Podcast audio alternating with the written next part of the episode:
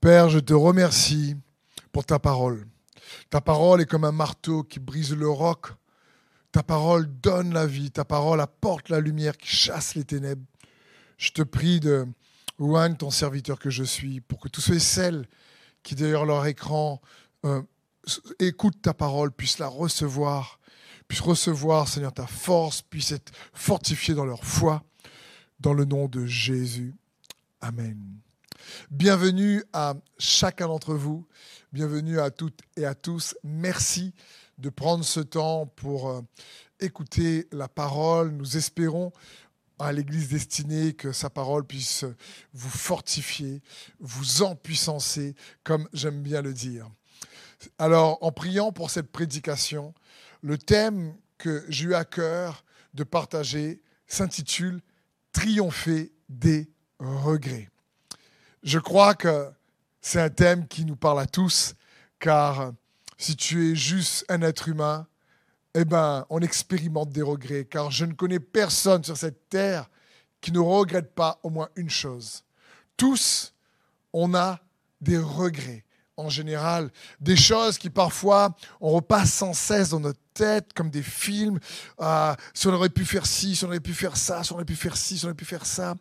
Euh, c'est un peu également euh, le, comme je discutais avec mes grands garçons qui regardaient les Marvel et me disaient en ce moment les Marvel ils parlent dans, dans Spider-Man ou Hot de le multivers. C'est des mondes parallèles où les super-héros peuvent vivre ce qu'ils ont regretté dans un autre monde. Donc, ce qu'il n'a pas pu faire dans tel monde, il le fait dans notre monde.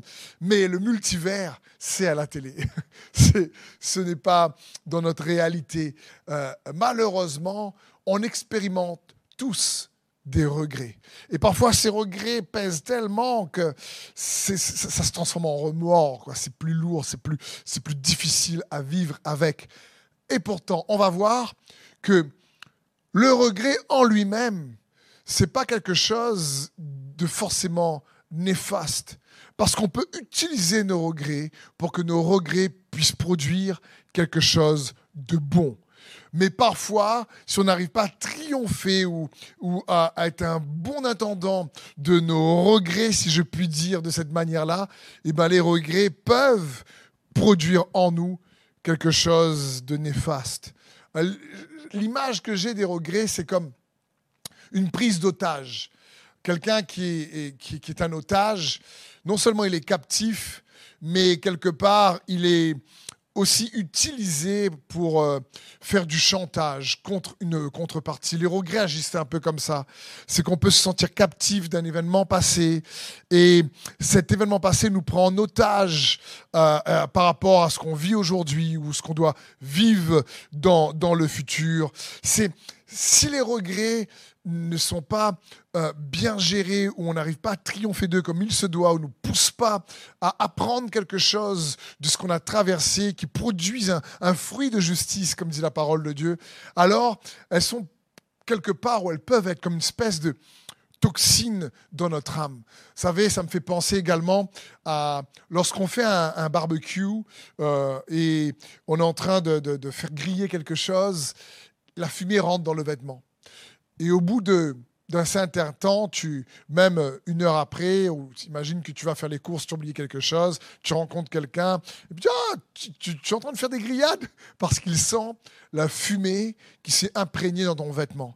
Et les regrets s'imprègnent un peu des fois dans notre âme.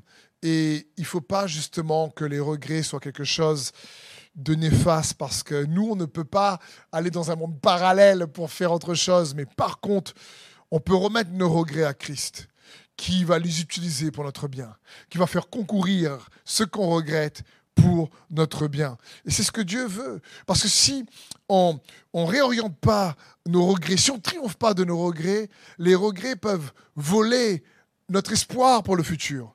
Elles peuvent également, les regrets, venir étouffer la joie dans notre présent. Parfois même les regrets vont tellement créer euh, une, image de, de, honte par rapport à notre identité, ce qu'on a pu faire par le passé, ce que les autres nous ont fait, que les regrets viennent attaquer l'image que tu as de toi-même et nous empêchent de nous aimer, nous-mêmes. Et pourtant, Jésus va dire, aime ton prochain comme toi-même. Donc, donc les regrets, parfois, nous, nous gardent inconsciemment, euh, euh, euh, parfois, dans la honte, et nous gardent aussi dans l'humiliation. Dans Jérémie 31, 19, il est écrit, Revenu à de meilleures intentions, je regrette mon attitude. Après avoir pris conscience de mon état, je me frappe la cuisse. Je suis honteux, rempli d'humiliation, car je dois porter le déshonneur de ma jeunesse. Ici, ici on voit que malheureusement certains regrets peuvent être accompagnés de honte, d'humiliation, euh, de, mépris et, parfois même les regrets euh, sont nourris par certaines peurs euh, encore aujourd'hui. Et du coup, cette prise d'otage, comme je disais il y a un instant, ben, produit quelque part, parfois avec nous-mêmes, du chantage.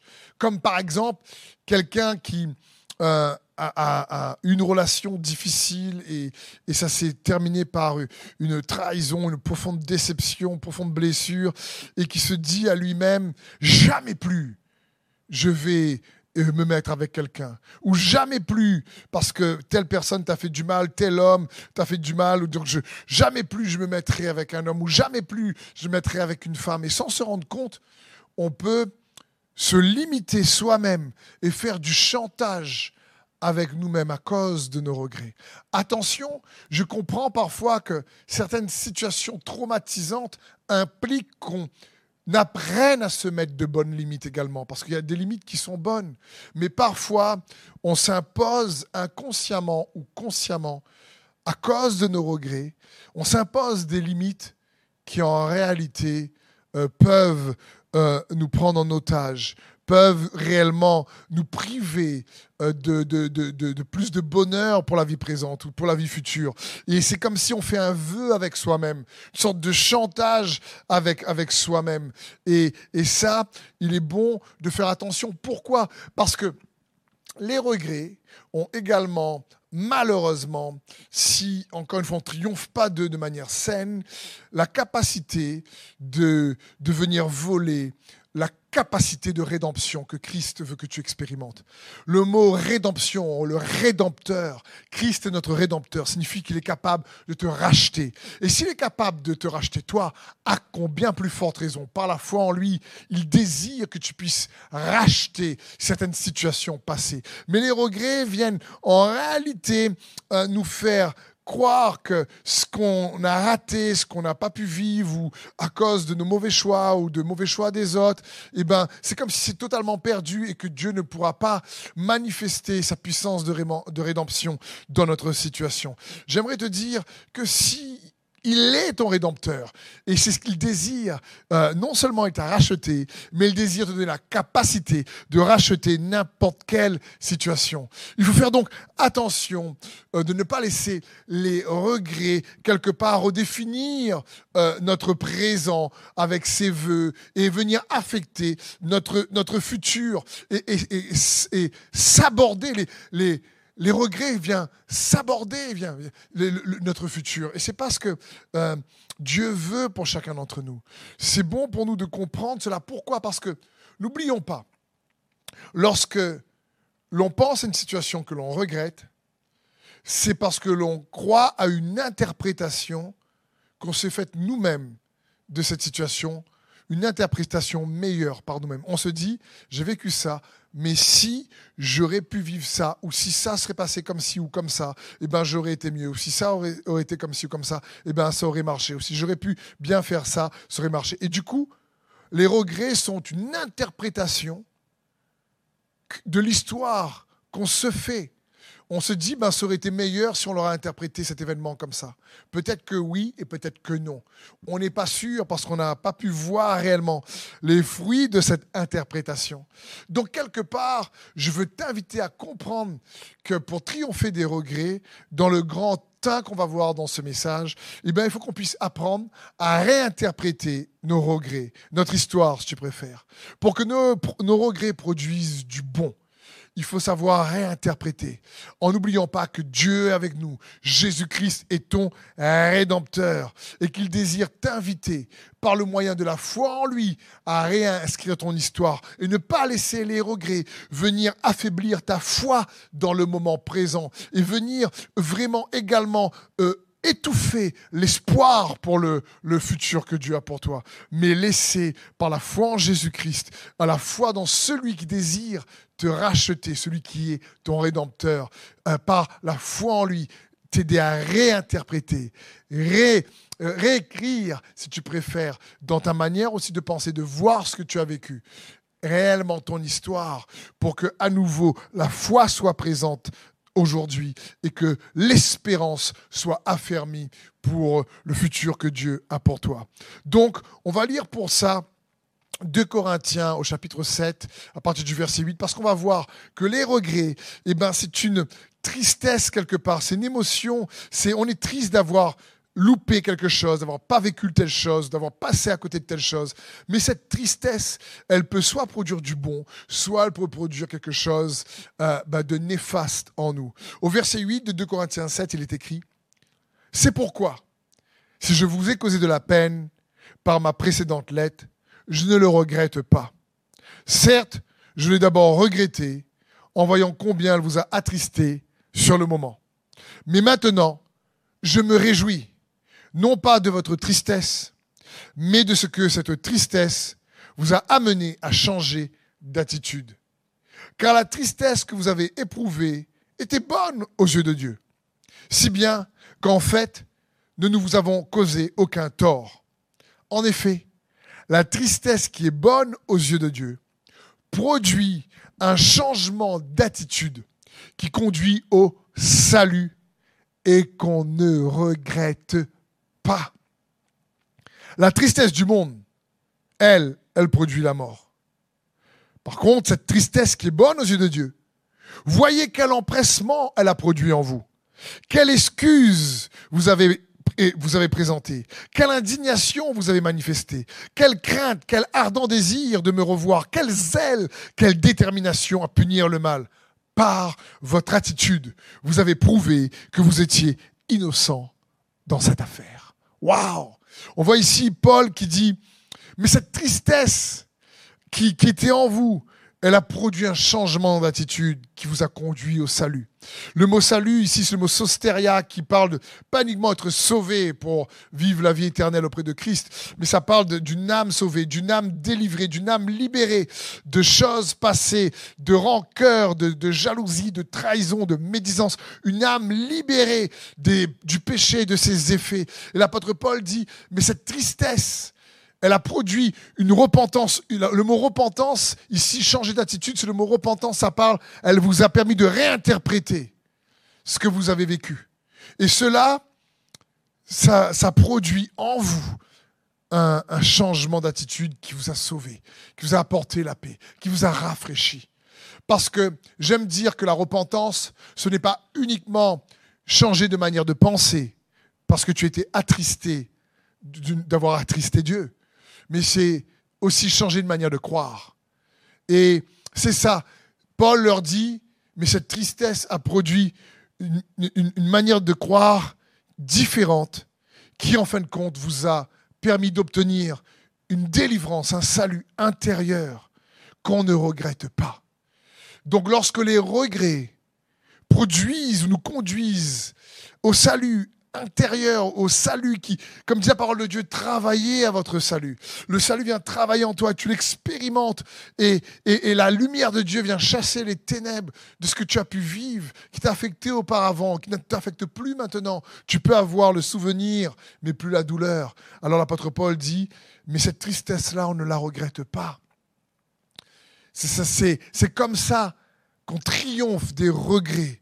C'est-à-dire, il y a des regrets, qui nous a poussé à changer d'attitude et qui a produit du bon en nous et qui a produit une liberté en nous, qui nous a fait découvrir un potentiel en nous qu'on n'avait pas. Et ce genre de regret-là, on ne le regrette pas. Et c'est un peu ça, triompher des regrets. Et c'est ce que Jésus est venu faire et apporter pour chacun d'entre nous. Il y a une belle illustration. Il y en a plein, mais dans les Écritures, je pense surtout à un homme de Dieu qui a vécu cela de plein fouet. C'est l'apôtre Pierre. Vous savez, il s'appelle d'abord Simon. Et quand Jésus, donc, annonce à Pierre qui, et aux disciples qu'il va être crucifié, qu'il va le mourir, Pierre lui dit non Seigneur, moi je ne permettrai pas que cela arrive. Et à ce moment-là, euh, Jésus euh, le, répond assez froidement en lui disant arrière de moi Satan, tes pensées ne sont pas euh, celles de Dieu mais celles des hommes. Mais Pierre était en train de dire à Jésus non Seigneur, tu ne me connais pas vraiment, moi je veux pas qu'on te fasse du mal. Et à un autre moment, Jésus lui dit écoute, ce soir même, avant que le coq n'ait chanté trois fois, tu vas me renier. Et Pierre a dû être surpris à ce moment-là. Pierre a dû dire Attends, Seigneur, tu connais toutes choses, tu es Dieu, je veux bien, mais j'avoue que là, peut-être tu t'es un peu trompé sur moi parce que tu vois, les autres disciples, ils savent que moi je t'aime énormément. Les autres disciples, ils savent que quelque part, celui qui t'aime le plus, quoi, c'est moi, quoi, Pierre. C'est qui qui a marché sur l'eau? C'est moi. Bon, j'ai coulé un petit peu, mais j'ai marché sur l'eau quand même. Les autres, non. Et euh, quand, quand, Jésus lui dit ça, Pierre, à ce moment-là, doit être un peu choqué, doit être surpris. Et pourtant, malheureusement, devant une femme, première qui arrive, il renie Jésus, il va même dire des gros mots, il le renie pendant à trois reprises, et le coq chante. Et à ce moment-là, la Bible dit qu'il a croisé les regards de Jésus, qui lui était en train de souffrir amèrement dans son corps par amour pour Pierre, par amour pour toi, par amour pour moi. Et qu'il a croisé le regard de Christ, la Bible dit qu'il s'est mis à pleurer amèrement. Pierre, à ce moment-là, regrette. Pierre, à ce moment-là, est déçu. Pierre, à ce moment-là, a du mal avec lui-même. Il ne pensait pas qu'il allait se décevoir autant. Il ne pensait pas qu'il allait se comporter de cette manière. Il regrette quelque part d'avoir pas pu être ce qu'il pensait être, si tu préfères. Il pensait être quelqu'un qui aimait Jésus plus que tout le monde. Il pensait qu'il n'allait pas échouer face à la difficulté. Il pensait qu'il allait être stable et inébranlable. Il est le roc. Jésus l'a appelé Pierre. Et voilà qu'il a échoué. Il est profondément déçu. Il est la proie de la honte. Il se sent lui-même indigne et il, est, il se sent humilié. Il a perdu le combat avec lui-même parce que s'il y a bien une bataille, une victoire qu'il est bon de tenir dans cette vie. Et la bataille, je dirais même la plus dure qu'on a à vivre, c'est la victoire qu'on doit avoir avec nous-mêmes, constamment. Quand quelqu'un te fait quelque chose de mal contre toi, ne pas laisser cette chose mal contre toi produire du mal en toi, c'est pas facile, c'est un combat. Le combat de la foi, c'est un combat d'abandon avec Dieu. On, comme de Jacob à Israël, on lutte entre notre manière charnelle de réagir, comme Pierre ici qui a échoué, et la manière spirituelle avec laquelle on doit se comporter. C'est jamais facile. Et ici, Pierre a échoué. Il est déçu sûrement de lui-même. Il regrette. Mais vous savez la suite de l'histoire. Quand Jésus est ressuscité, il se, montre à, Marie-Madeleine, se montre à Marie, se montre à 500 de, ses disciples, se montre à Pierre, euh, Jacques et Jean. Il apparaît aussi dans la pièce où ils sont. Il dit à Thomas de venir le toucher, etc. Mais Jésus leur apparaît aussi lorsqu'ils sont sur le bateau de pêche et Pierre est, nu à ce moment-là et on dit c'est le Seigneur lorsqu'ils ont jeté les filets et qu'ils ont une pêche miraculeuse, incroyable. Jean reconnaît Pierre à nouveau un petit peu gêné, il se plonge dans l'eau et ils arrivent sur le rivage et Jésus leur a préparé un barbecue, des grillades, des grillades de poissons. Et là, avec les autres disciples qui sont là, Pierre ose pas trop, sait pas trop quoi dire à Jésus. Il vient le renier trois fois quelques jours auparavant. Mais Jésus regarde Pierre avec des yeux remplis d'amour et non pas de condamnation et lui pose à trois reprises la même question. Pierre, m'aimes-tu? Pierre, à ce moment-là, sûrement un peu gêné, répond, Seigneur, tu sais que je t'aime. et lui dit, paie mes brebis. Puis, deuxième fois, Pierre, m'aimes-tu? Et Pierre lui dit, Seigneur, mais tu, sais toutes choses. Tu sais que je t'aime. Il lui dit, nourris mes agneaux. Et lui pose une question la troisième fois. Pierre ne sait pas trop quoi dire. Il dit, mais tu sais toutes choses. Et à nouveau, lui dit, paie mes brebis.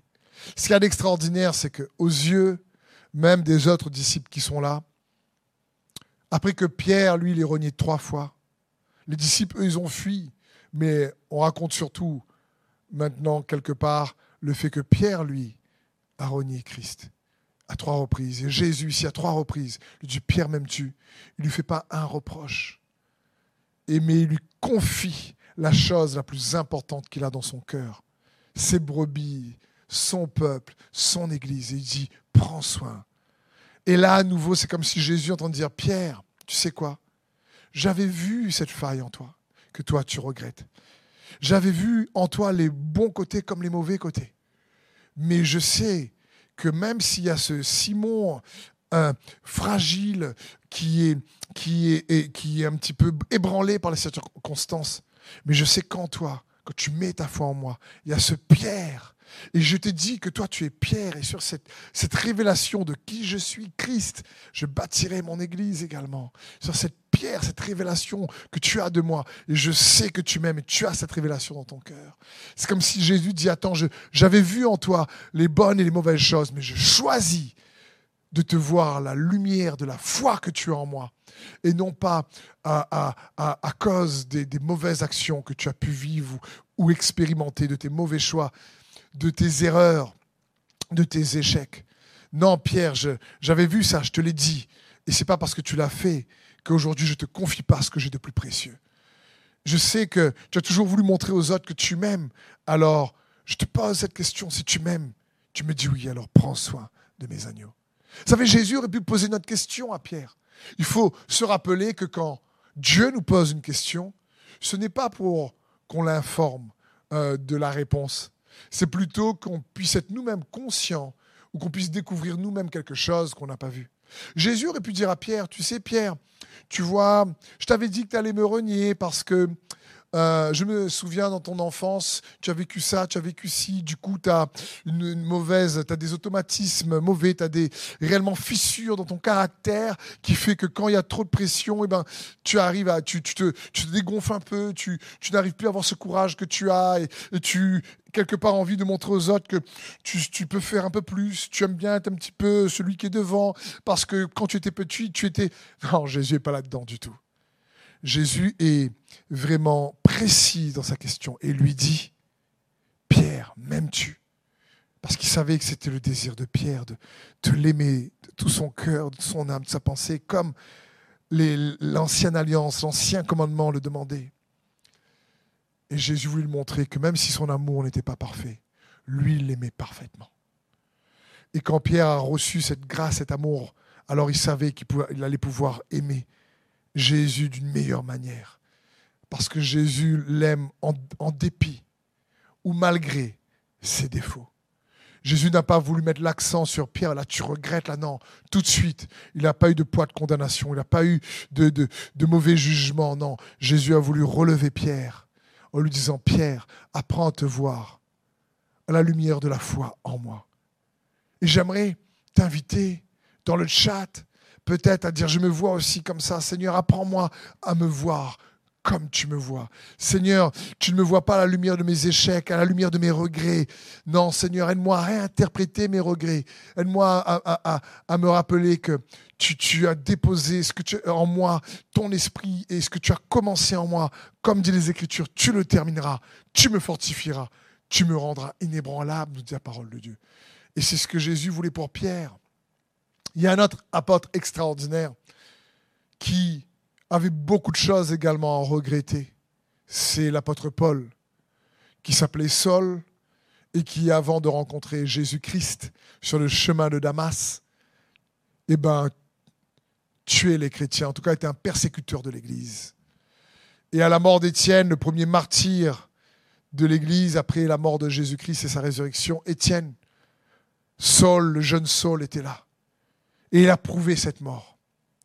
Et cet apôtre incroyable, l'apôtre Paul a dû vivre avec toutes ces scènes, ces expériences qu'il a dû traverser, où il a persécuté l'Église, mais il n'a pas laissé ces mauvaises choses qu'il a faites être des regrets qui l'empêchent de servir Christ ou qui empêchent la grâce de Christ de venir enlever la douleur des regrets. Mais il a utilisé ces regrets, avec cette tristesse de savoir ce qu'il a été avant. Cette tristesse lui a poussé à changer d'attitude pour produire quelque chose de bon, une œuvre salutaire en lui par la grâce de Christ. Dans 1 Corinthiens 15, on voit cela. Il est écrit à partir du verset 8, Après eux tous, il m'est aussi, aussi apparu à moi, comme à l'avorton, car je suis le moindre des apôtres. Je ne suis pas digne d'être appelé apôtre parce que j'ai persécuté l'Église de Dieu. Par la grâce de Dieu, je suis ce que je suis et sa grâce envers moi n'a pas été vaine. Loin de là, j'ai travaillé plus que tous, non pas moi toutefois, mais la grâce de Dieu qui est avec moi. Paul, on voit ici, il y a un regret, j'ai persécuté il, m'est apparu à moi à l'avorton, je suis le moindre des apôtres. Mais il dit, mais vous savez quoi?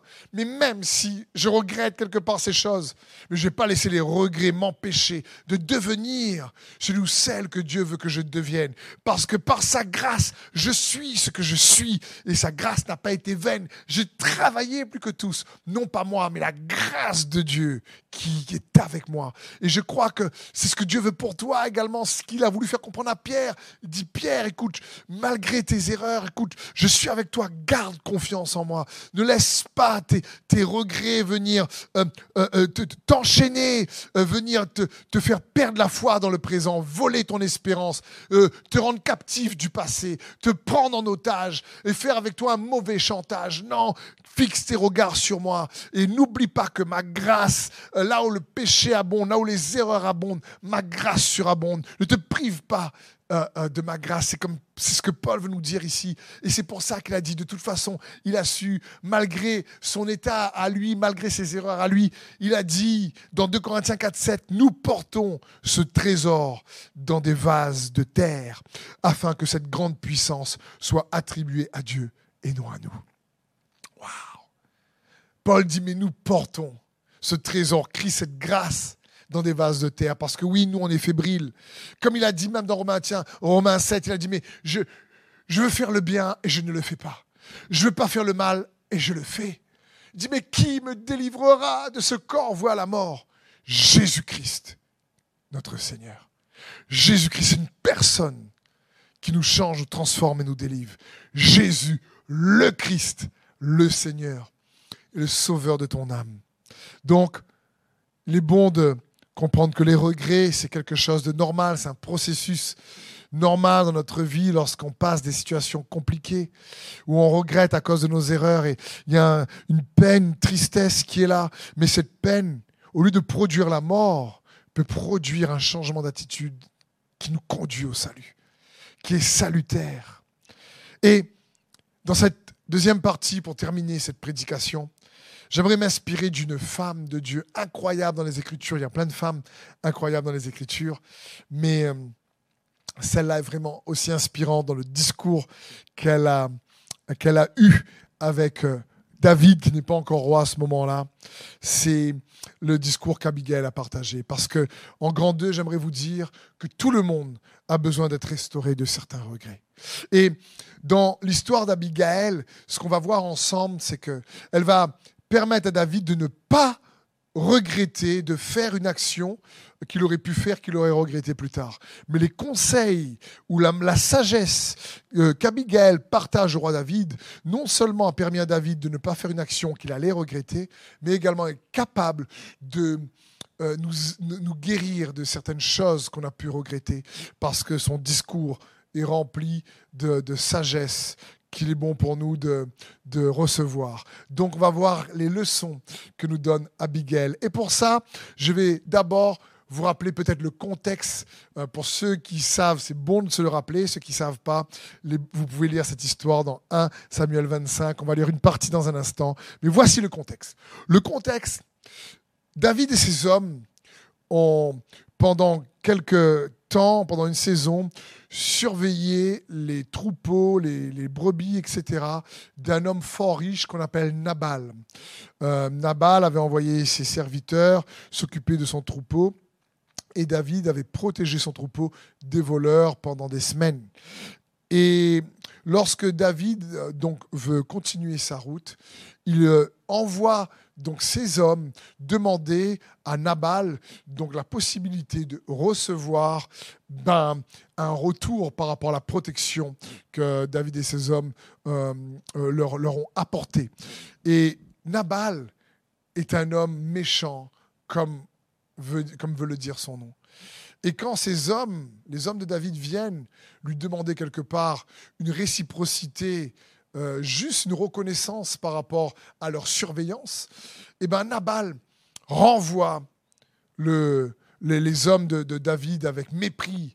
Et il dit, mais qui est ce David? Qu'est-ce que j'ai à faire avec lui? Qu'est-ce que je ne lui ai pas demandé quelque part, moi, surveiller mes troupeaux? Je n'ai pas lui donné maintenant euh, de, de la nourriture, qu'il trace son chemin. Quoi. Et du coup, quand les hommes de David reviennent et lui font ce rapport, David se met en colère. Comme on dit, son sang fait un tour.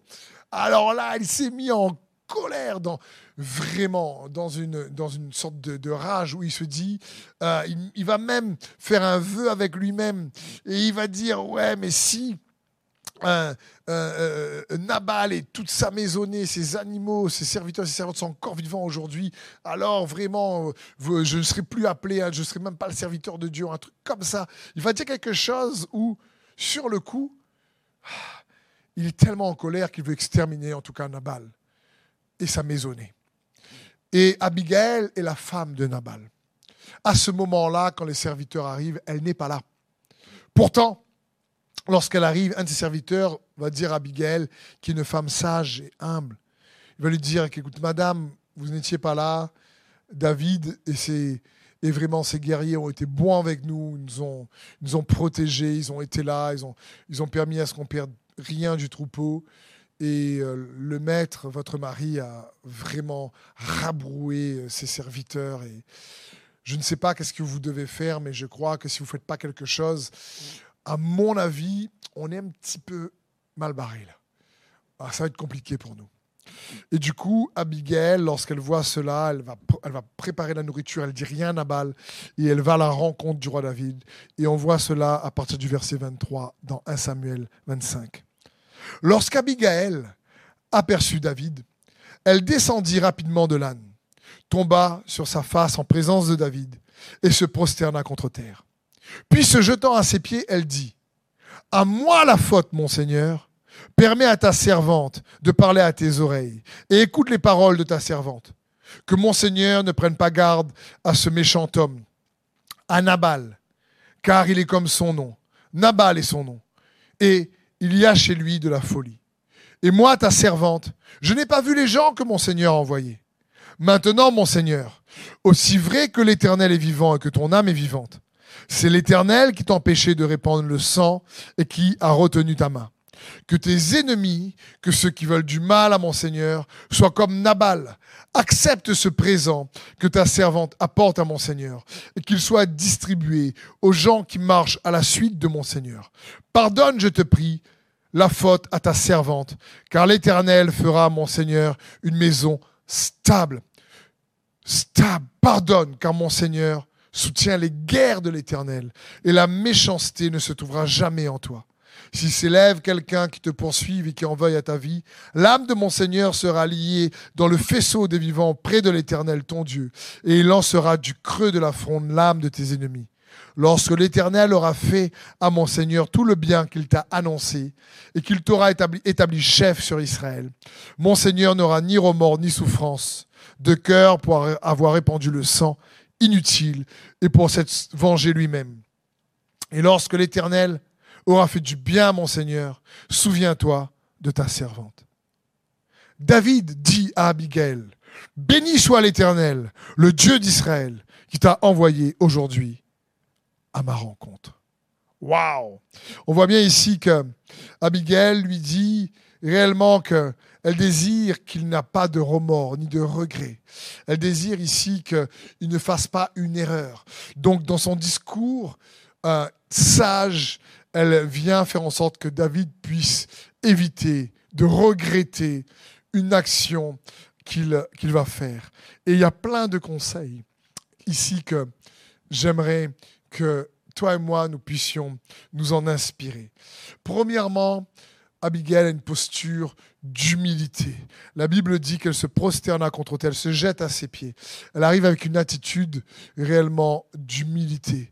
Et juste après, il faut comprendre que le deuxième point, une attitude d'humilité va toujours nous pousser à prendre la responsabilité. Elle va dire à moi la faute. Elle se jette par terre et elle dit à moi la faute. Rappelons-nous, c'est pas de sa faute. Elle n'était pas là. C'est la faute à Nabal, son mari. Et c'est bon ici de comprendre que elle ne tombe pas dans le piège de l'accusation. Pas du tout. Elle ne dit pas David, c'est vraiment, tu sais, euh, Nabal, moi j'étais pas là, c'est de sa faute, euh, il fait n'importe quoi, euh, vraiment, donc oui, si tu veux le tuer, tue-le, mais préserve-moi parce que moi j'étais pas là, c'est lui le problème et c'est à cause de lui. Il faut bien comprendre, quelque part pour triompher des regrets, il nous faut, par humilité, adopter une attitude qui nous pousse à prendre la responsabilité de ce qui se passe en nous. C'est n'est pas elle qui a causé ce problème. Mais elle choisit de prendre la responsabilité de solutionner ce problème. C'est peut-être pas toi qui a causé les peines qui, causent du regret en toi. Peut-être que c'est toi, peut-être que c'est pas toi. Que ce soit toi ou pas, tu peux aujourd'hui choisir de dire non, je vais pas laisser ces regrets m'affecter. Je vais prendre la responsabilité de changer cela. Parce que oui, j'aime dire, être offensé, c'est une chose mais rester offensé, c'est une autre chose. Peut-être que oui, c'est quelqu'un qui a fait en sorte qu'aujourd'hui, il y a peut-être une honte, il y a peut-être une mauvaise image de toi, il y a peut-être des difficultés, et que tu regrettes à cause de cette situation. Mais aujourd'hui, tu peux choisir de ne plus être affecté par cette situation. Lorsque quelqu'un dit oui, mais si j'ai vécu, euh, si je suis comme ça aujourd'hui et si c'est difficile pour moi, c'est à cause de mes parents, c'est à cause de ce que j'ai vécu à l'école, c'est à cause de cette situation. Si je suis comme ça aussi, il y a tel problème dans ma vie, c'est à cause de telle personne, c'est à cause euh, de, de, de, de tel problème, c'est à cause de, ce que, de tel événement que j'ai vécu. Et là, c'est pas l'humilité à pousser Abigail à prendre la responsabilité. Elle n'a pas dit c'est à cause de Nabal. Elle dit à moi la faute. Elle est en train de dire écoute, même si c'est à cause de lui, je veux réparer ça moi-même. Et je veux t'encourager, peut-être que c'est à cause de telle situation, de tel événement, à cause de tel patron, à cause de tel voisin, à cause de tel membre de la famille, à cause de tel ami qui a trahi, je ne sais pas. il peut avoir tellement de oui comme Nabal, on peut tellement humainement responsabiliser ou pointer du doigt les autres, mais j'aimerais te dire, ce qui se passe en toi peut être racheté par Christ lorsque humblement tu dis, Seigneur, je veux maintenant prendre cette responsabilité de triompher de, ce que, de cette situation que je regrette ou de cette situation qui est arrivée. Elle dit, à moi la faute, mon Seigneur. Et c'est ce que je veux t'encourager. Et à moi la faute. Ensuite, elle va ramener le cœur de Dieu dans l'action. Elle va dire à David, mais maintenant, euh, mon Seigneur, aussi vrai que l'Éternel est vivant, ton âme est vivante. C'est l'Éternel qui t'a empêché de répandre le sang. Elle entend dire à David, David, ne te, ne te trompe pas de combat là-dedans. Il n'y a pas que, c'est pas que le combat entre Nabal et toi, ou tes guerriers, ses serviteurs, et même moi, je suis juste l'intermédiaire. Mais n'oublie pas que Dieu regarde, ne te trompe pas d'audience. Il est toujours là avec toi. Euh, et, n'oublie pas qu'il il va te soutenir encore et encore. Et en plus, à notre point, elle reste honnête. Elle dit pas que Nabal est bon. Elle dit il est méchant, comme son nom l'indique. C'est vrai qu'il n'a pas fait ce qu'il faut. Qu'il. Elle n'a pas été, elle n'a pas voulu essayer de manipuler David en, essayant de dire mais non, tu sais, Nabal, bah, il est pas trop méchant, mais là peut-être qu'elle était un peu remontée, donc elle a mal réagi. Non, elle est vraie parce qu'elle sait que David aurait discerné de la fausseté. Elle est authentique. Elle essaie d'être sincère le plus possible, en disant à moi la faute, à moi la faute. Et en plus, à notre point, elle agit bienveillance. Elle emmène des denrées. Elle a l'humilité, elle a la bienveillance. Et surtout, à deux reprises, elle dit pardonne, pardonne. Et elle appelle à la bienveillance également de David, à sa miséricorde. Et j'aimerais te dire, quand tu dis au Seigneur, peut-être que ça cause telle personne que euh, aujourd'hui c'est difficile pour moi ou que quelque part je peux me trouver dans l'agadou, il faut tout recommencer, ça cause telle personne qui a eu ci ou qui a eu ça. Mais tu sais quoi, Seigneur, pardonne. Et je, veux croire plus en la capacité de Dieu de me relever que la capacité de ces personnes de m'affecter. Si ces personnes ont été capables de m'affecter par le passé, alors je choisis de croire plus en la capacité de Dieu de me relever dans le présent pour le futur. La capacité de Dieu à me racheter est bien plus puissante que la capacité de ces personnes à m'affecter. C'est ce que Paul voulait nous dire lorsqu'il dit je suis ce que je suis par grâce. Il dit ma capacité à m'affecter moi-même, à pas faire ce qu'il faut, je le regrette, mais je crois plus en la capacité de Dieu de me renouveler, de me transformer par sa grâce afin que je devienne ce que Dieu veut que je devienne. Et c'est pareil pour toi, mon frère, ma soeur, ou si tu regardes peut-être par hasard cette vidéo, je crois que c'est le hasard de Dieu qui te conduit à regarder à Jésus pour triompher des regrets en disant comme Abigail, Seigneur, je me tourne devant toi, devant Dieu, tu viens dans une attitude d'humilité. Et ensuite, tu dis, Seigneur, quelque part, je veux prendre la responsabilité. J'aime dire que le mot responsabilité, ce n'est pas toujours être en réaction avec les gens qui nous entourent, mais répondre avec habilité. Parce que des fois, lorsqu'on réagit à ce que, les gens, ben, à ce que les gens nous font, ben, on manque peut-être d'habilité. Moi-même, je n'arrive pas tout le temps, mais encourageons-nous les uns les autres, comme dit les Écritures, pour que nous puissions tendre vers ça. Et, et, et, là, avec sincérité, elle ramène le cœur de Dieu, elle, elle, répond avec honnêteté, elle agit avec bienveillance, elle rappelle à David de, de rester dans la miséricorde, elle clame le pardon, elle l'invite à ne pas se tromper de combat, et surtout elle rappelle à David, lorsqu'on a lu les promesses de Dieu, elle dit, mais, mais quand l'Éternel euh, te mettra sur ton trône, euh, euh, souviens-toi de moi. Lorsque l'Éternel t'aura fait du bien, souviens-toi de ta servante. Elle, et j'aimerais te rappeler que les promesses de Dieu et sont oui et amen en Jésus-Christ. Et elle ramène à David sur les promesses de Dieu. Elle dit à David, n'oublie pas, n'oublie pas ces promesses. Elle fixe à nouveau les yeux de David sur les promesses de Dieu. Elle lui rappelle à David également que Dieu est juste et fidèle envers ceux qui sont justes. Et le juste vivra par la foi dans la nouvelle alliance en Jésus-Christ. Celui qui garde la confiance dans le Seigneur et qui croit plus en la capacité de Dieu de venir lui racheter, de le faire triompher de ses regrets, plutôt que à la capacité des autres de l'affecter par le passé. Donc c'est ce que j'aimerais t'encourager. Elle, elle, elle a dit tous ses conseils avec assurance. Elle dit, mais souviens-toi de moi. C'est, elle s'approche de lui avec une assurance dépourvue d'arrogance. Et c'est bon pour nous, comme dit la parole de Dieu, c'est, les Écritures qui nous invitent. Approchez-vous avec assurance du trône de la grâce, afin d'y trouver grâce et miséricorde et d'être secouru dans tous vos besoins. Et je veux t'inviter à t'approcher avec assurance oui, son assurance est dépourvue d'arrogance. Elle n'est pas en train elle n'est pas arrogante. Elle s'approche avec David avec humilité, mais lui dit Souviens-toi de moi. Et David s'est souvenu d'elle. Hein. Quand vous continuez à lire l'histoire, c'est vraiment pertinent parce que malheureusement, Nabal est mort quelques semaines après, deux ou trois semaines après. Et David, quand il a appris que Nabal était mort, il s'est rappelé de cette femme de belle figure, comme dit les Écritures, sage, qui est venue l'empêcher de faire quelque chose qu'il allait regretter lui-même. Et il a pris pour femme. Et Abigail a bien gagné au change. De Nabal, elle s'est mariée à David. Et il est bon pour nous de nous rappeler aussi ça, hein, parce que Dieu est venu délivrer même Abigail. Et je crois que c'est ce que Dieu veut pour chacun d'entre nous. Peut-être que tu as eu un, passé où c'était plutôt un passé marié à Nabal. Il y a eu de la souffrance, de la méchanceté, c'était compliqué. Et Dieu veut te dire, hé, euh, permets-moi de faire écho à la voix d'Abigail pour te dire, non, il veut, il veut que tu puisses te marier au fils de David, qui est le Christ Jésus lui-même. Pour que ce qui si, si, ton passé était rempli de méchanceté, de difficultés, de souffrance, et eh ben que cette tristesse puisse produire un changement d'attitude qui conduit au salut et qui te permet de te connecter, de, de te connecter à Christ lui-même, afin que malgré les difficultés présentes et futures, tu puisses recevoir cette vie en Jésus-Christ, cette paix, cette force que le Saint-Esprit veut communiquer à ses enfants par le moyen de la foi en Jésus-Christ, euh, par le moyen de notre union en Jésus-Christ. Parce que Jésus est mort et ressuscité pour le salut de nos âmes, de ton âme, de mon âme.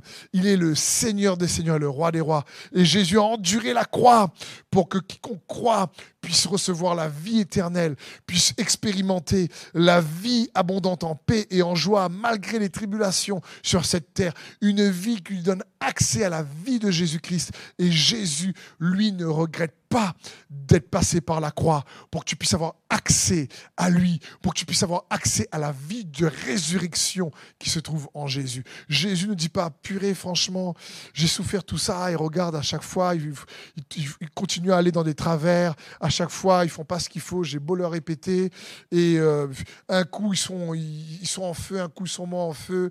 Euh, Jésus pourtant dire, franchement, je regrette vraiment d'être parti sur la croix pour eux, ils sont compliqués. Pas du tout. Jésus ne regrette pas. Il t'aime, il m'aime, et c'est parce qu'il nous a aimés et la confiance en l'œuvre du Saint-Esprit qui nous a envoyé pour ce qu'il a commencé en nous va le terminer, pour que nous puissions triompher par la foi en Jésus de nos regrets. Amen. je veux juste prier maintenant pour toi qui écoutes ce message derrière ton écran. Et si tu me dis, Steve, tu sais, j'entends cette vérité, je, conçois que j'aimerais triompher de certains regrets, mais j'ai toujours des regrets qui me rongent. J'ai l'impression effectivement d'être pris en otage et, et j'arrive pas vraiment à avancer. Je crois que le Seigneur a une merveilleuse délivrance pour toi. Parce que comme je l'ai dit tout à l'heure, le problème n'est pas le regret, c'est ce qu'il produit en nous. Et ces regrets, lorsque tu regardes à Christ, c'est que tu décharges ces regrets sur lui il est capable de produire un changement d'attitude, de te permettre de les réinterpréter pour qu'ils produisent une œuvre salutaire, libératrice, si tu préfères, dans ta vie. Alors, si ça te concerne, tu peux peut-être mettre dans le chat, c'est pour moi, je le reçois. Je prie pour toi.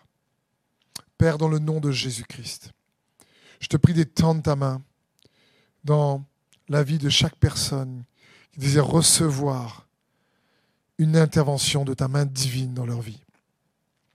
Saint-Esprit, tu es le consolateur.